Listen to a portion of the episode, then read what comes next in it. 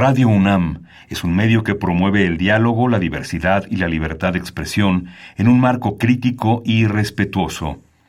Los comentarios expresados a lo largo de su programación reflejan la opinión de quien los emite, mas no de la radiodifusora. Ingredientes para hacer la pócima de la diversión. Ancas de rana intrépida. Ratones de laboratorio. Plumas de pollo creativo. Mm, medio litro de carcajadas. Y listo.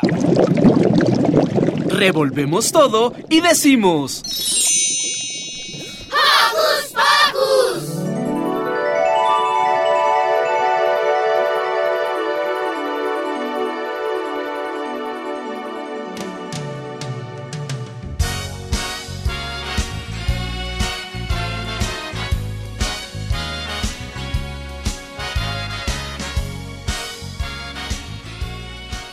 Bienvenidos queridos Joco Escuchas. Ya estamos otro sabadito más en Hocus Pocus. Yo soy Santi y les recibo con un sonoro abrazo. Y yo soy Silvia y estoy igual de contenta de que nos acompañen en una emisión más. También les doy la bienvenida con un beso sonoro. Antes de dar inicio al programa queremos mandarle saludos a nuestros a nuestros conductores y al super equipo de producción. Ah, y también un cálido saludo para nuestra querida Joco Escucha Tlanextli. Ella nos oye en Ecatepec. Y no se pueden olvidar de mandarle una papacho sonora a Alex. Silvia, arranquemos con la emisión de hoy. Sí, preparémonos porque hoy en Hocus Pocus les traemos una recomendación increíble. Se trata de la obra Panteón de Fiesta. No se pueden perder la charla con el director Emanuel Márquez. Mili nos cuenta de un lugar increíble llamado La Gran Estupa. Si no sabes de qué se trata, tienes que escucharla. Dan y Demen tuvieron una interesante entrevista con el ingeniero Luis Sánchez y nos hablarán de las finanzas para niños. Todo esto acompañado de buena música. Así que paren bien sus antenitas radiofónicas porque ya empezó. ¡Hocus Pocus!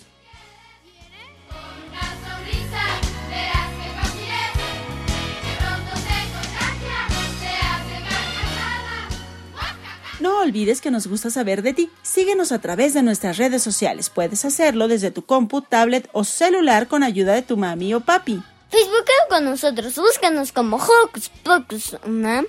Comenta nuestras publicaciones y mándanos tus sugerencias musicales. Pero si lo tuyo son las frases cortas, búscanos en Twitter como arroba Hocus Pocus-unam. Síguenos y pícale al corazoncito sin romper tu pantalla.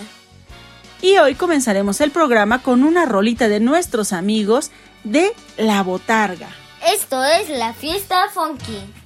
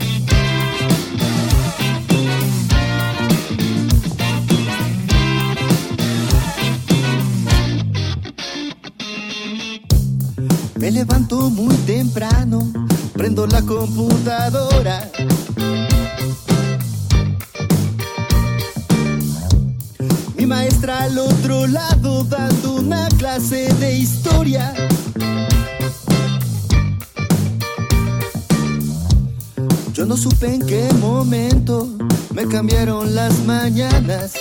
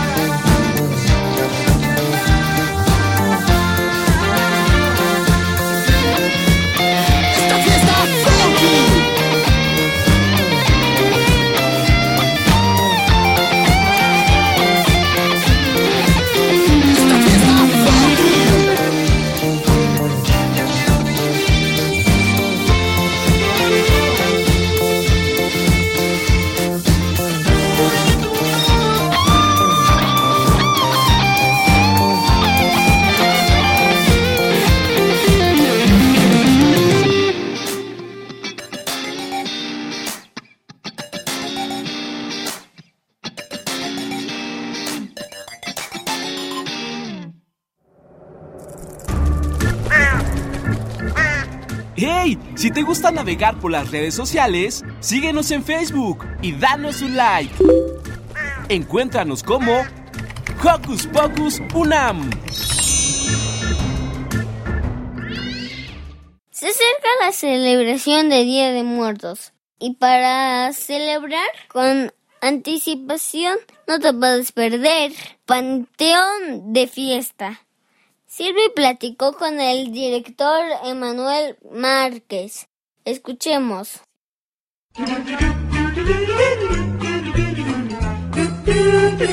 ¿Listo micrófono? ¿Listo invitado? ¿Listas las preguntas? Tres, dos, al aire. Ahora va la entrevista.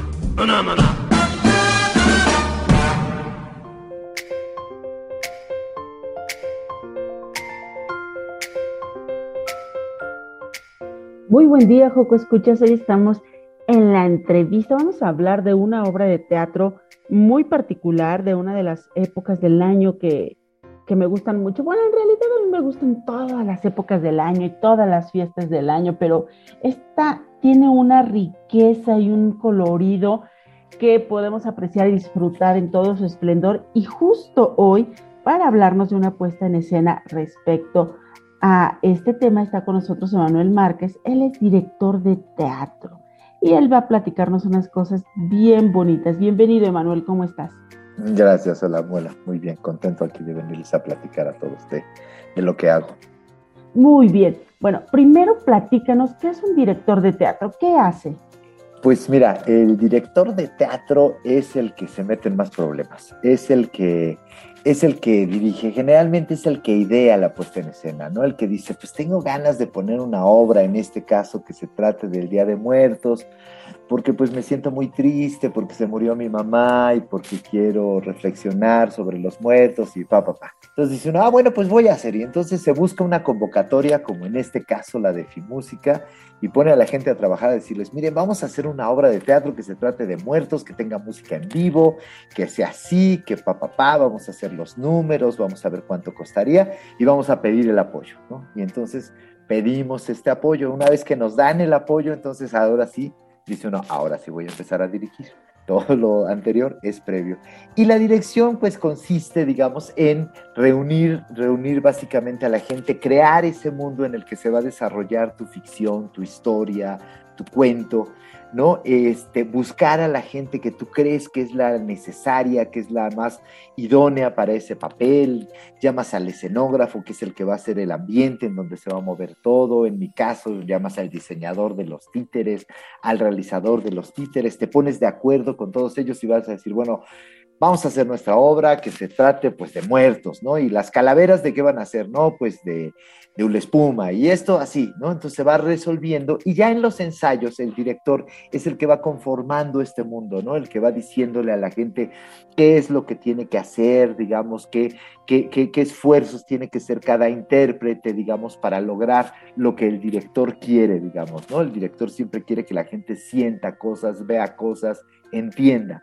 ¿no? Entonces uno tiene que ir coordinando el trabajo de los actores, sobre todo, ¿no? De los titiriteros, ¿no? De decirles, a ver, vamos a hacerle así para que esto salga mejor, para que se entienda que lo que le está pasando a este títer es tal cosa, para que se entienda que está triste, para que la gente lo capte, ¿no? Es, digamos, el que va, el que va creando toda esa, digamos, toda esa ficción alrededor de, de, lo que va a contar, ¿no? Y finalmente, pues mi trabajo se acaba el día que se estrena, ¿ves? El día que se estrena ya.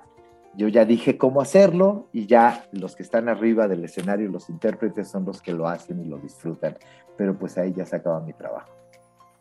Bueno, es un trabajo padrísimo, es un trabajo padrísimo, es como de la imaginación, como para que los chavos me entiendan, les dé cuenta que es como ser un titiritero gigantesco, ¿no? Es así como ser un titiritero, que el teatro de títeres son, son los actores y es el teatro grandísimo, ¿no? Es como, como el, que, el que decide cómo se va a contar una historia. Es un trabajo padrísimo. Es el que y luego a mí que me gusta siempre hacerlo con títeres, pues el, es el que no, no es el que la crea, es como te diré, como el que la descubre y que la condensa y la mete y la empaqueta.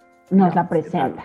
Y la presenta. Entonces, preséntanos, preséntanos a esta obra de teatro que como tú ya nos diste a entender en esta respuesta, es con títeres, es una obra de teatro con títeres. ¿Cómo se trabaja con títeres y por qué elegiste hacer una obra sobre el Día de Muertos con títeres? Pues mira, yo llevo muchos años, ya como 40 años trabajando con títeres, tanto como titiritero como director de teatro de títeres. Me gustan mucho los títeres. Creo que, creo que los títeres, he descubierto más bien que los títeres, es como el primer juguete que tuvimos todos, ¿no? Haz de cuenta, cuando tú eres bebé, cuando nosotros somos chiquitos, bebitos, pues lo primero que, que hacemos es como coger la cobija y, y moverla y, y no, y a partir de eso empezamos a jugar, ¿no? Y entonces de pronto ya vamos creciendo y cogemos un carrito y, ¡ah! y hacemos que suene el carrito y luego jugamos con las muñecas y las Barbies y, y los ponemos a todos a hablar y a platicar. Eso es el primer juego que tenemos, que es el juego de los títeres, es coger un muñequito y ponerlo a funcionar y ponerlo a hablar y ponerlo y ponerlo a, jugar. Por eso es por lo que me gustan mucho los títeres, ¿no? Creo que con los títeres hay un lenguaje como directo a la gente. Por eso el títere les gusta mucho a los niños, porque los niños están muy cerca de los juguetes, pero también les gusta mucho a los adultos, porque ya están muy lejos de los juguetes, pero muy cerca de los juegos.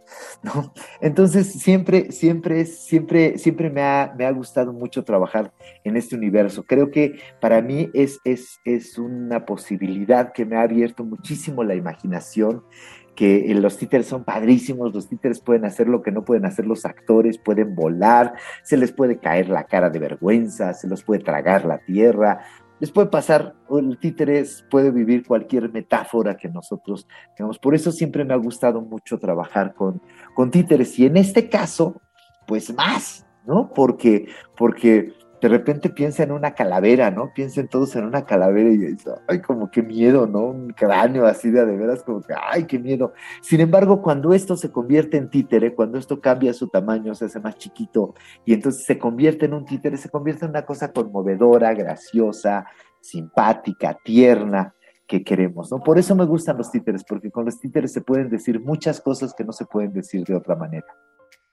¿Y qué nos dicen estos títeres en esta obra que además tiene un nombre, bueno, que, a mí me encanta, Panteón de Fiesta, porque de repente creemos, sobre todo cuando somos pequeños, que en un panteón, bueno, van a pasar las peores cosas y nos van a asustar y nos van a jalar los pies y todo, pero ¿qué nos plantean en este Panteón de Fiesta? Pues este Panteón de Fiesta es la historia de Procopio que se muere desgraciadamente, pobrecito, se muere Procopio, y entonces él tiene que pasar los siete, las siete pruebas para llegar al Mictlán. ¿No? Para que se abra el Mictlán, que es el lugar donde según los aztecas se vivía ahí la, vida eterna. Pero esto lo hicimos pues como muy a la mexicana y pues más, más a la mexicana de lo que es, digamos, y, muy tomando en cuenta, digamos, que nos vamos a dirigir a niños y que queremos que este es un espectáculo familiar y que queremos que todos lo entiendan. Entonces él va pasando estas pruebas de diferentes maneras, entonces de cuenta que de repente se le ofrece un cocodrilo gigantesco que no lo deja pasar y entonces pelea con él y entonces Procopio le da su itacate ¿no? Una quesadilla de queso, porque como es chilango, come quesadillas de queso, le da una quesadilla de queso y entonces el cocodrilo se distrae comiéndosela y pasa esa prueba, ¿ves? Y así va llegando, ¿no? Se encuentra con una lagartija, todo esto guiado por su amigo, que es un solo escuincle, digamos, que es este animal que ayudaba, que es este perro que nos ayudaba a pasar, de un lado a otro de la realidad, ¿no? Todo esto en medio de una fiesta de colores y demás. Y lo más importante es con música en vivo. Y esta música está hecha por el maestro Gerardo Tamés, que es un musicazo, mira, todos amamos al maestro Tamés, es fundamental en nuestra música mexicana, fue creador de los folcloristas, ha hecho infinidad de discos, de investigaciones sobre música, y para esta ocasión el maestro también compuso toda la música de la obra y toda la música de la obra es música tradicional. Entonces una pirecua, una jarana, un son, una... No, hay música de todo el país, digamos, se juega con la música de, de, diferentes lugares del país, ¿no? Y es esta cosa, ¿no? De que, pues ya ves lo que nos hace la música popular, ¿no? Podemos no oírla muy seguido, podemos no conocerla y demás, pero le empezamos a oír y hay algo ahí como que se nos mueve por adentro, hay una mexicanidad que se nos mueve, ¿no? Entonces, acompañado de toda esta música, digamos, porque lo que le interesa finalmente es llegar a esta fiesta, en esta fiesta donde se va a tocar una gran salsa para bailar. Y la música va acompañando los diferentes tipos de música, hay desde a canción cardenche, bueno, todas las músicas mexicanas que van acompañando a Procopio en su viaje, ¿no? Y Procopio se va presentando de diferentes maneras, a veces es un títere chiquito, a veces es un títere más grande, que va pasando estas pruebas y llega finalmente a este panteón de fiesta, a este panteón que está de fiesta ¿verdad? Porque todos los panteones se, se, ponen de fiesta el primero y el 2 de noviembre, ¿no? Y esto es precisamente para, para invitar a la gente a que vaya, que los mexicanos tenemos una gran fortuna, tenemos una fiesta maravillosa, podemos traer a nuestros seres queridos que ya perdimos dos días, sacarlos de la tumba bailar con ellos y comer con ellos, ¿no? Eso es una cosa que ninguna parte del mundo lo pueden hacer. Somos muy afortunados de eso. Entonces aquí jugamos a eso, jugamos a, a, que conozcamos esta tradición tan maravillosa, ¿verdad? Y que veamos que finalmente, pues sí, la muerte, pues la muerte es la muerte. Pues la muerte es es el final de todo, es terrible, pero que los mexicanos tenemos una forma muy especial de, vivirla, ¿no? Y de recordarle y de dar vida a nuestros muertos con esta, con esta fiesta maravillosa, ¿no?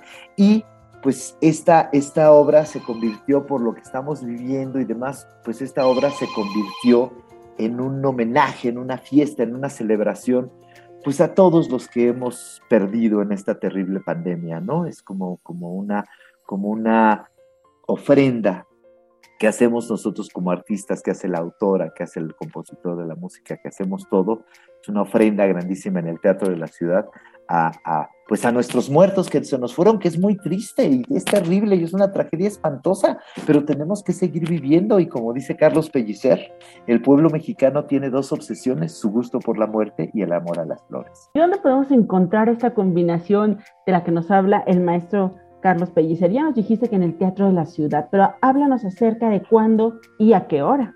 Vamos a estar solamente el domingo 10 de octubre a la una de la tarde, así es que les invito a que si no han salido como muchos de nosotros en todo este tiempo, aprovechen la salida, se den una vuelta al centro, se metan al Munal, se metan al Museo del Palacio de Bellas Artes, se den una vuelta por allí, salgan a pasear y demás. Es en el Teatro de la Ciudad, que es uno de los teatros más bonitos que hay en este país, que es un, un teatro grandísimo, precioso, que si no conocen, pues tienen que hacer la visita obligada y vamos a estar allí solamente el domingo 10 de octubre a la una de la tarde.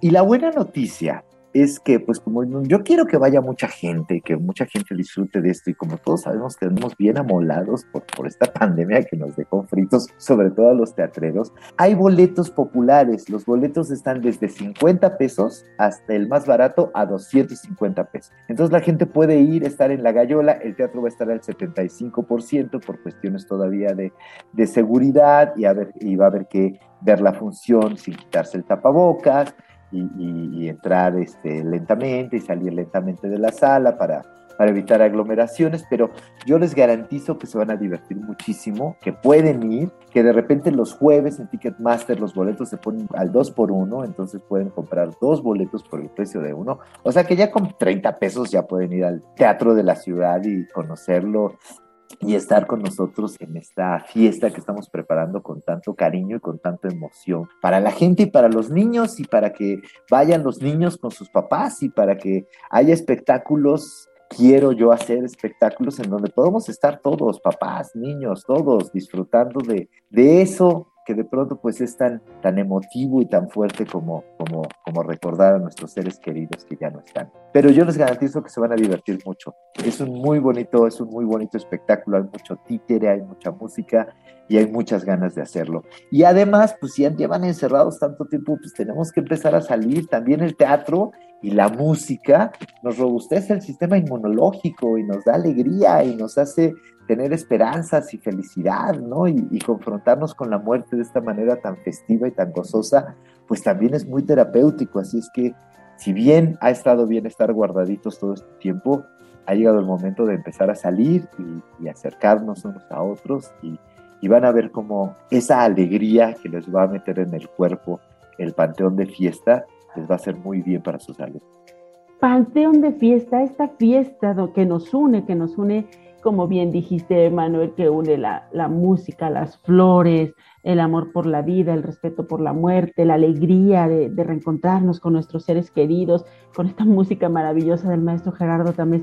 Aquí en la Ciudad de México, ya nos dijiste, solamente se presenta este domingo. Y bueno, corran todos por los boletos porque están súper, súper accesibles. Toda la familia podemos ir y disfrutar un domingo maravilloso. Pero ¿en dónde más se va a presentar, Manuel, fuera aquí de la Ciudad de México? Fíjate que esta obra se produjo gracias a el, a el estímulo fiscal de Efimúsica. Entonces, nuestro patrocinador es Iscaret, el parque maravilloso de, de, del Caribe. Entonces, vamos a estar esta función a las que los estamos invitando y después vamos a estar ocho funciones en el parque de Iscaret durante su maravilloso festival de vida y muerte que hacen este, cada año, que también este año también ya han hecho muchísimos. Después vamos a estar una función el día 4 en el Teatro de Ciudad del Carmen y el 6 vamos a estar clausurando el Festival Barroco en el maravilloso y extraordinario Museo de Guadalupe, Zacatecas, que tiene una colección barroca impresionante y que es un lugar que yo quiero mucho y al que he ido desde hace muchos años. Y ahí vamos a estar cerrando el, ciclo de este año de Patio de Fiestas en, en Guadalupe, Zacatecas el día 5. 5, no, sí, si no me falla la memoria, sí, el día 5 es que vamos a estar en, Guadalupe, Zacatecas. También les quiero contar que esta obra la escribió Mercedes Gómez Benet, que ella es una arpista, o sea, alguien que toca el arpa. Ella es una de las mejores arpistas que hay en este país, pero como buena artista, arpista, ella le gusta eh, incursionar en otras áreas del arte y entonces ella ha escrito varias obras de teatro para niños. Esta es la quinta obra que hacemos junto. La primera, no sé si la recuerden, fue hace ya en 2007, de La oreja al corazón, un espectáculo con títeres grandes, con música en vivo también, que fue la primera obra que hicimos con Mercedes. Ella, además de hacer unos pasteles de plátano buenísimos, le gusta escribir obras de teatro y le gusta crear, crear este tipo de espectáculos en donde los chavos, en donde los niños se acerquen a la música por otro medio, se acerquen a la música y la comprendan, ¿no? Porque hay muchas veces que pues la música pues no la entendemos, ¿no? Entonces con, Me con Mechín hemos hecho varios espectáculos ya en los cuales el objetivo es llevar la música a la gente de una manera diferente, ¿no? ¿Qué es lo que vamos a hacer aquí, ¿no? Me dicen, no, pero es que los niños pues, no les, no, no, no les gusta la música popular porque no la han oído. ¿no? Pero en cuanto la oigan les va a gustar, ¿no? Y, si la oyen además acompañado de una imagen, de un muñeco, de un cocodrilo, de un perro que se mueve y vuela y demás, pues estamos seguros que esa música no se les va a olvidar nunca, ¿no? Y es una de las cosas que, que, que, que Mechina ha hecho y con lo que ha insistido mucho a lo largo de su carrera y que la he secundado mucho porque a mí también me gusta mucho la música y me gustan mucho los títeres, ¿no? Entonces hemos hecho varios espectáculos. Ella es una mujer maravillosa, una mujer muy inquieta, es una mujer que ah, toca el arpa en las dos orquestas más importantes de este país, escribe, bueno, hace sus pasteles de plátano y además es nadadora y además se divierte haciendo canotaje. Entonces los domingos se va a hacer canotaje así,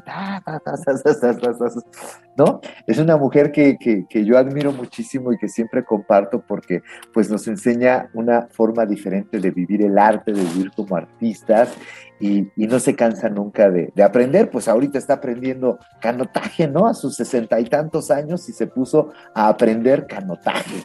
¿No? Y, y, hace sus torneos, y hace sus competencias de canotaje y demás además de escribir teatro y de ser artista. Pues muchísimas gracias a, Mercedes, nuestra artista, artista, y a Manuel por convidarnos de, este espectáculo con el que podemos apreciar, como ya bien dijimos, este, este domingo en el Teatro de la Ciudad. Muchas gracias, Emanuel, gracias a Mercedes, gracias a todos los que participaron y han logrado esta magia que nos van a presentar este domingo. Y pues ya saben, Joco Escuchas, los jueves hay boletos al 2 por 1 entonces bueno, ustedes vayan, disfruten y luego nos platican cómo les fue. Muchísimas gracias, Emanuel. Muchísimas gracias. Si nos quieren seguir en redes, tenemos el hashtag Panteón de Fiesta o el Instagram Panteón de Fiesta o en Facebook también nos encuentran como Panteón de Fiesta, así todo, todo junto. Perfecto, vayámonos en las redes sociales Panteón de Fiesta y ahí podemos a lo mejor disfrutar un pedacito de lo grandioso que va a ser este Panteón de Fiesta y vamos a convivir todos juntos. Nuevamente, gracias, Emanuel. Gracias, gracias, Silvia. Gracias, Carmen. Chao. Un, dos, un, dos, tres, sí.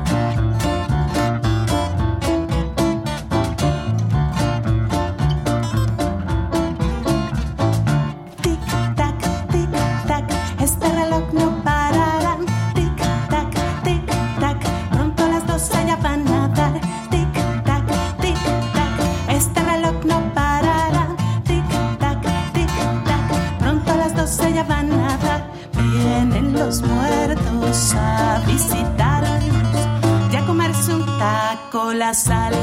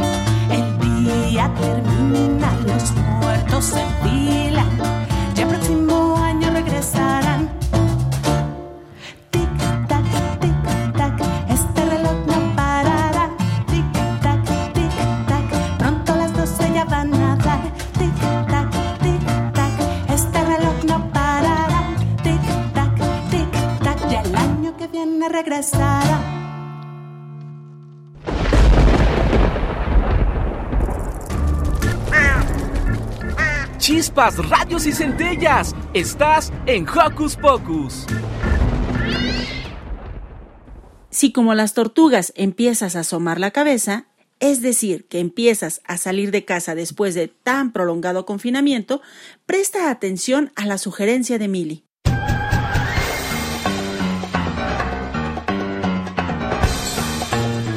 Investigaciones Especiales de Hocus Pocus presenta.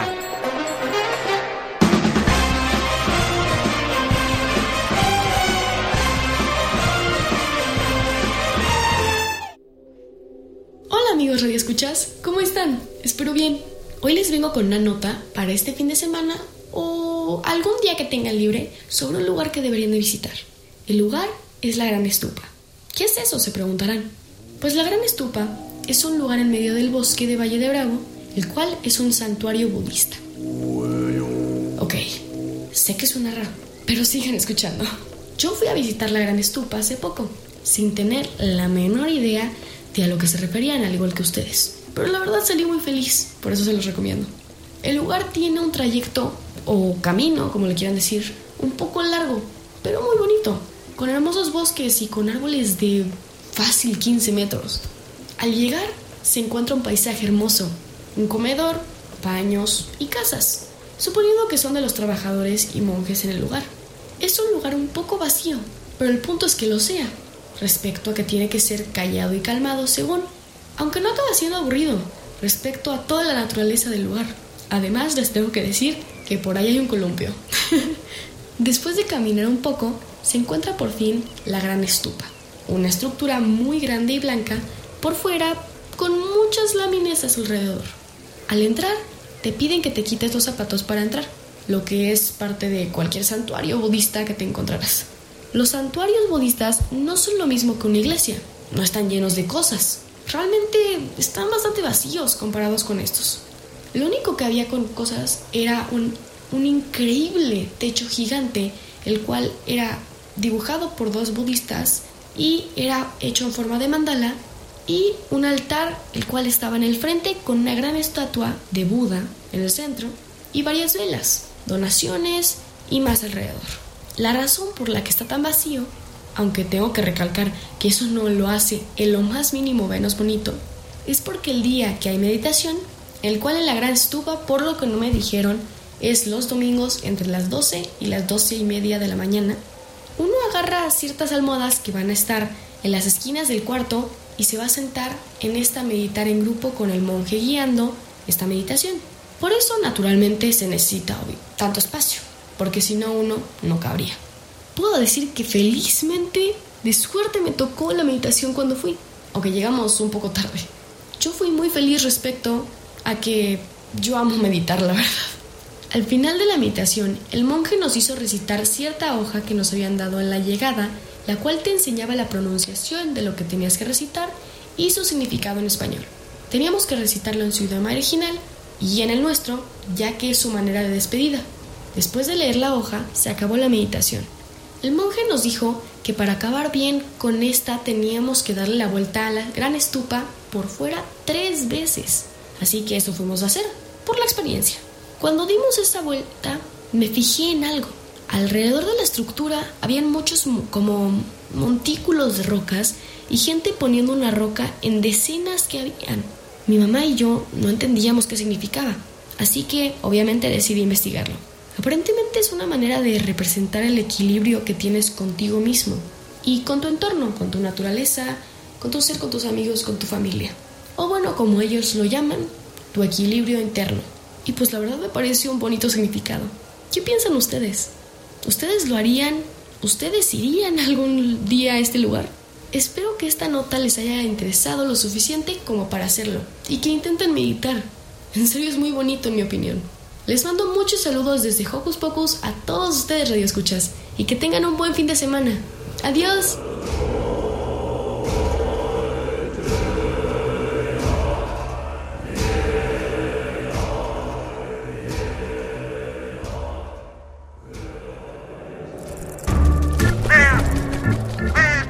¡Hey! Sé parte de Hocus Pocus y busca nuestras redes sociales. En Twitter somos Hocus Pocus-UNAM. y en Facebook Hocus Pocus Unam. Saber cuidar del dinero no es nada sencillo, ni para adultos ni para niños. Por eso Dani y Demian nos traen una entrevista bastante útil e informativa de cómo empezar a crear el buen hábito del ahorro.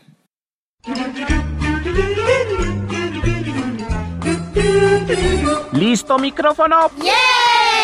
¿Listo invitado? ¡Yeah! ¿Listas las preguntas? ¡Yeah! Tres, dos, al aire. Ahora va la entrevista.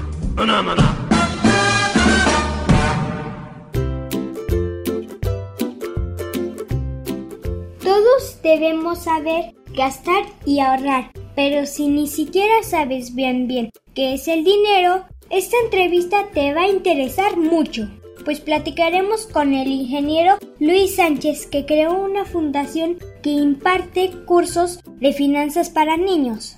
Hola, ¿qué tal amigos? Amigo Daniel, ¿cómo están? Me da mucho gusto saludarlos, lo mismo que a todos los Joco escuchas de este programa. Gracias por la invitación, yo soy Luis Manuel Sánchez Muñoz y estoy a sus órdenes para platicar de finanzas para niños. Gracias por la invitación. Hola Luis, primero quisiéramos pedirte que nos cuentes un poco sobre ti. ¿Qué estudiaste y cómo supiste que esa carrera era la que más te gustaba? ¿Cómo supe que lo que más me gustaba sería mi carrera? Bueno, déjenme decirles, estimados Edemi y Dani, que cuando yo era un pequeñito así como ustedes, un niño, pues en casa mis padres tenían expectativas respecto a lo que yo podía estudiar con base en las habilidades o aficiones que ellos veían. Y así, por ejemplo, como me veían a mí muy entusiasmado con las mascotas, ellos suponían que pues podría ser un veterinario. También eh, me veían cierta pasión, cierto gusto por la flora, la fauna, la vegetación, los bosques, los ríos, los mares, y entonces pensaban que yo podría ser un biólogo. Alguna vez, viéndome fabricar eh, avioncitos de papel, que después también los intenté en madera, y los coleccionaba, suponían que eso me daría la pauta para ser un ingeniero en aeronáutica o bien un piloto aviador. Pero no, no fue así. También tuve afición por la música, los deportes, pero ¿qué creen ustedes? En alguna ocasión siendo yo apenas un jovencito, tuve oportunidad de ver la construcción de una carretera, de un camino desde cero.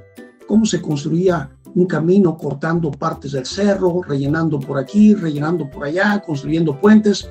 Y tuve inclusive la oportunidad de ser auxiliar o ayudante de un maquinista de esas máquinas amarillas con las que construyen los caminos.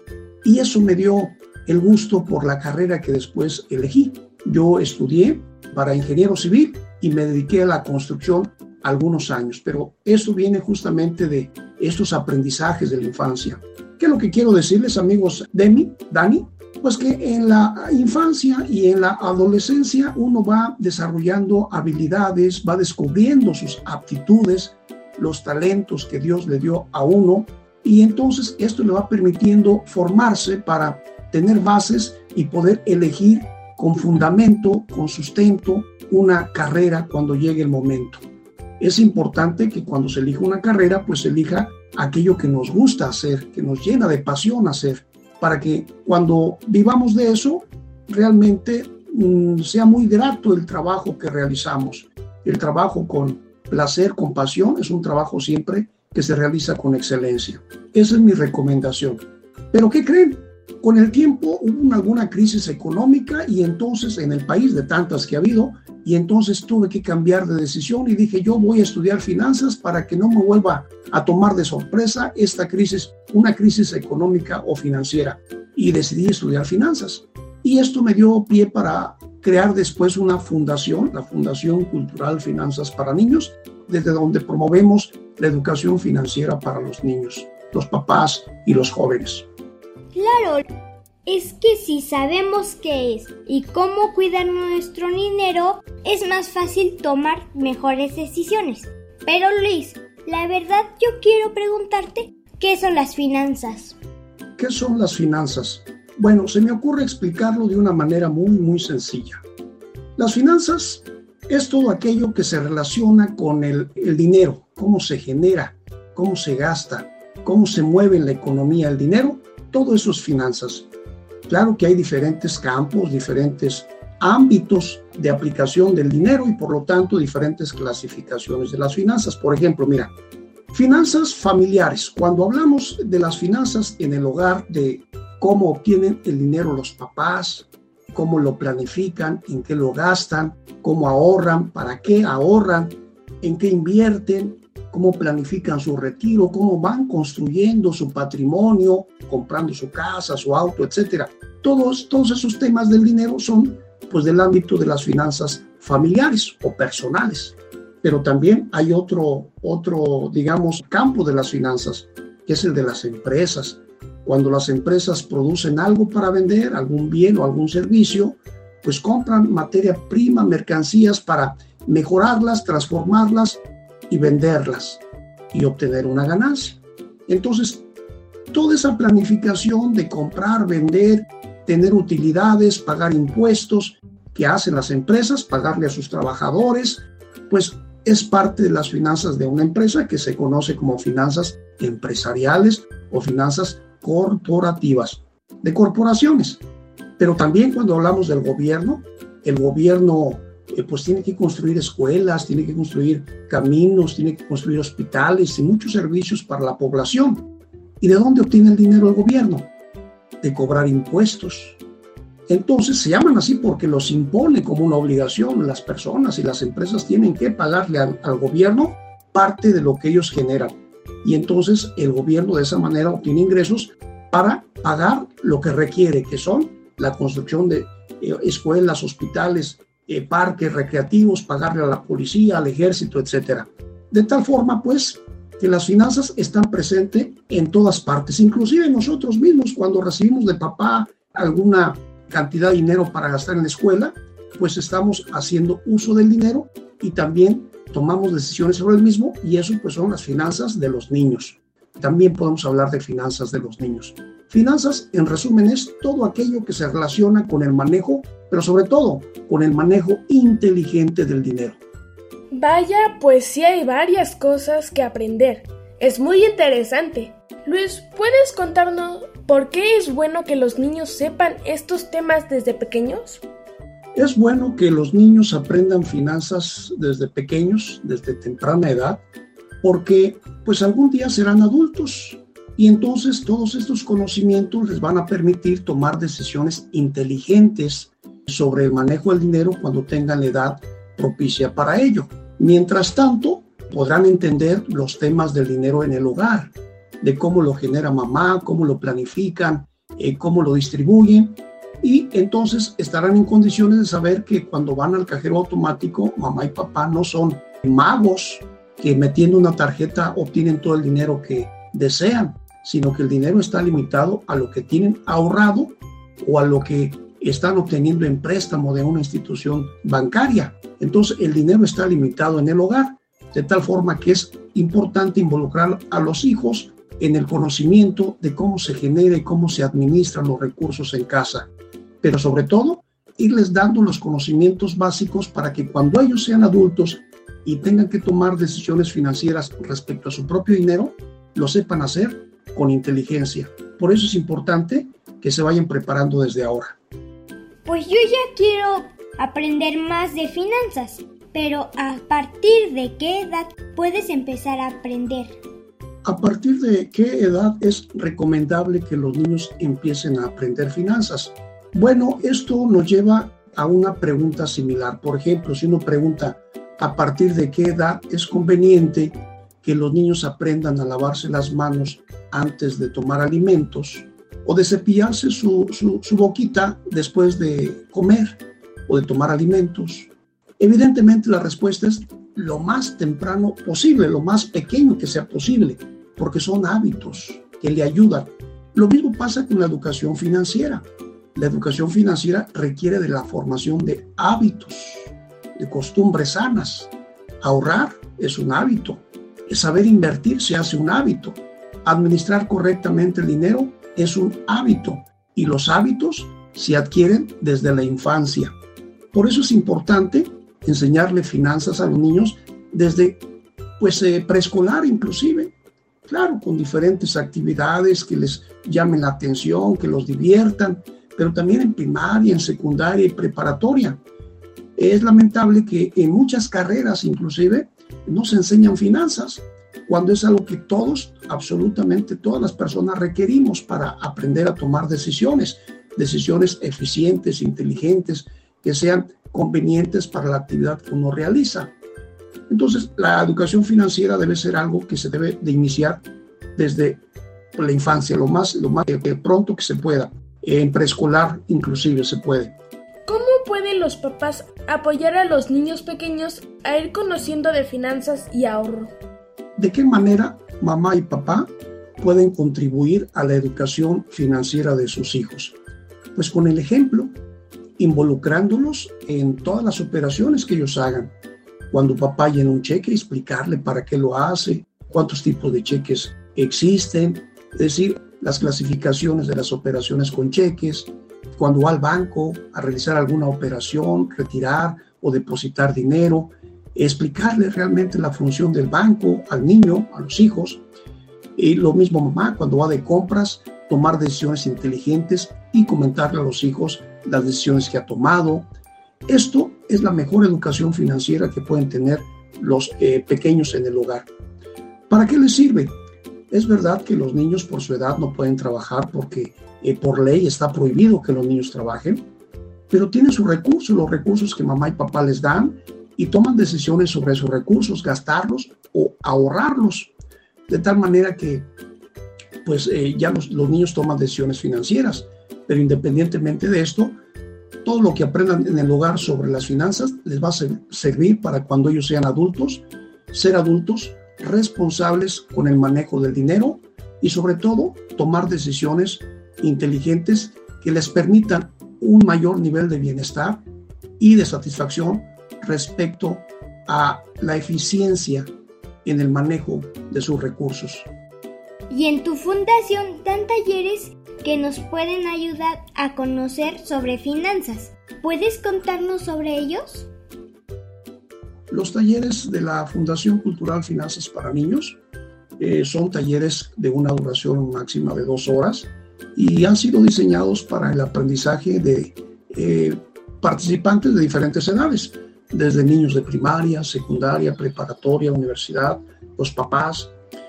Y son temas eh, como eh, cuéntame qué cosa es el dinero. Otro tema es eh, niños, hablemos del ahorro. Bienvenidos al banco de Salime para entender todas las funciones del banco. Bienvenidos a la bolsa de valores para entender desde ahora lo que hace una bolsa de valores, cómo se invierte en la bolsa de valores. Otro taller es cómo funciona la economía.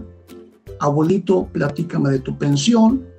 E inclusive un taller sobre matemáticas eh, divertidas, matemáticas financieras para niños, para ir entendiendo cómo funcionan matemáticamente las finanzas. Todos ellos, pues con esa característica de llevar dinámicas, juegos, competencias, concursos y diversión para los niños. ¿Y son solo para niños o para qué edades están diseñados tus talleres de finanzas? Por edades, por edades, los talleres pues se pueden clasificar por grupos de niños de 6 a 12 años de edad, que serían los niños de primaria, adolescentes de 13 a 17 años, que serían los chicos de secundaria, y jóvenes, jóvenes mayores de 18 años, estén o no en la universidad. También tenemos talleres para ellos y para papás, para papás, inclusive para abuelitos, ¿no? Y bueno, si bien ellos ya pues prácticamente han formado una familia, pues también manejan sus recursos, los recursos de su pensión, de su ahorro de toda la vida, y también hay talleres para ellos. De tal manera que lo ideal es que pues, se tengan grupos por edades, por ejemplo, de primaria, pues grupos de primero y segundo, segundo y tercero, o quinto y sexto. O bien abiertos al público, eh, segmentados por, por escolaridad, primaria, secundaria, preparatoria, o chicos de más de 18 años tengan o no universidad. Eso, digamos, sería la segmentación por edades de los talleres que ofrecemos al público. ¿Qué tipo de actividades se incluyen en los talleres? El tipo de actividades que se incluyen en los talleres pues varía de un taller a otro dependiendo de lo que se quiere enseñar. porque las actividades están diseñadas para transmitir, ser herramienta de transmisión del conocimiento a través de la diversión, del juego, del entretenimiento. Y entonces hay actividades diseñadas para el tema del dinero, el tema del ahorro, de la bolsa de valores, de las diferencias entre tarjetas de crédito y tarjetas de débito, de la inversión, etcétera. Pero todos de manera general se caracterizan porque no están basados simplemente eh, en una exposición, no, sino en la práctica, en, en trabajo manual, en trabajo de equipo, trabajo colaborativo, diversión, mucha diversión, juegos, divertimento pues para todo el grupo, de tal forma que el niño aprenda divirtiéndose. Estos temas que son pues para él novedosos, pero no dejan de ser interesantes también para los niños aprender sobre finanzas y economía. Suena muy divertido. ¿Y ahora con la pandemia, hay también talleres virtuales? Desde que surgió la Fundación Cultural Finanzas para Niños allá en el mes de noviembre de el 2008, eh, pues los talleres se diseñaron para que fuesen de una manera presencial los chicos eh, asistían a, un lugar, a un salón, y ahí se organizaba todo el área para las dinámicas preparadas para cada taller. Eh, evidentemente, eh, la pandemia que se decretó desde el mes de marzo del año pasado, ya más de un año, pues nos hizo cambiar la metodología para llevarlo también a la modalidad a distancia. Eh, por medida de seguridad para que los chicos no estuvieran en contacto y, representaran un riesgo de contagio entre ellos. Eh, de tal forma que ahora podemos decir que todos los talleres los tenemos también en la vía de Internet, en la vía remota, en la forma de educación a distancia. Eh, se pierden algunas cosas, pero se gana en otras. Por ejemplo, de esta manera podemos llegar a muchos más niños independientemente de dónde están ubicados a lo largo y ancho de la República Mexicana. Y esto es una gran ventaja. Ojalá, ojalá que se haga realidad la promesa que hizo alguna vez nuestro presidente de la República de que México contaríamos con Internet gratuito en toda la República porque esto daría oportunidad de llevar este tipo de eventos a todo el país, pero además el que las familias pudieran permitirle a sus hijos tomar eh, secundaria, preparatoria, hasta una carrera, independientemente del lugar donde vivan. Sería una gran ventaja. ¿O qué piensan ustedes, mis estimados amigos Demi y Dani? Esta es nuestra eh, pues, eh, opinión.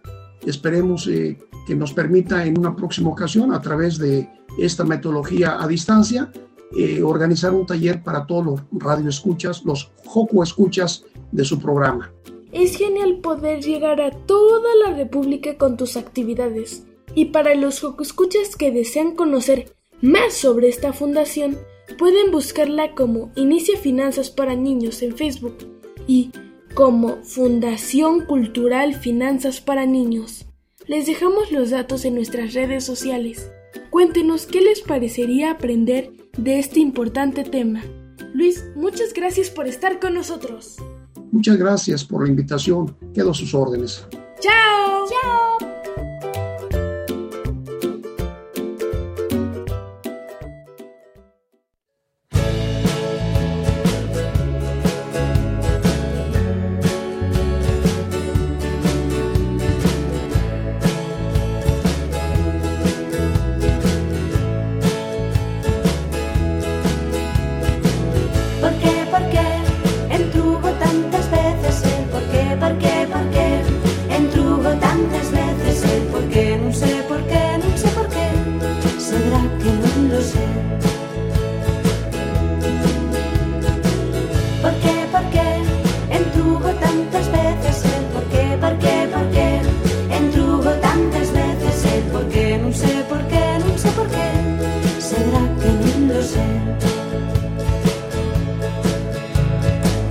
los barcos.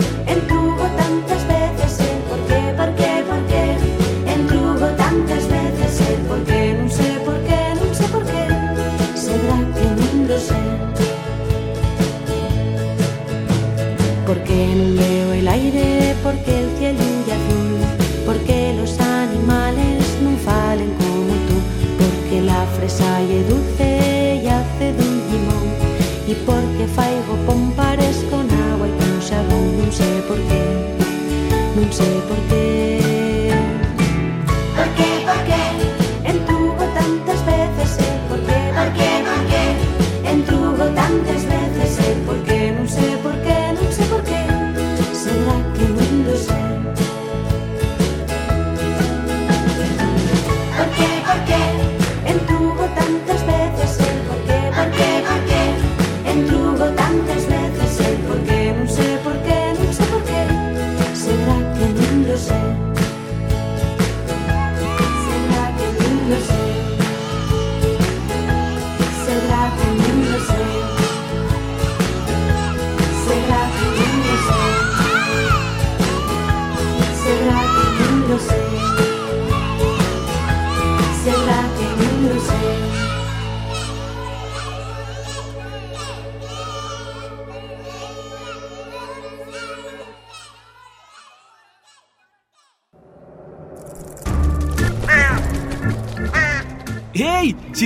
navegar por las redes sociales, síguenos en Facebook y danos un like.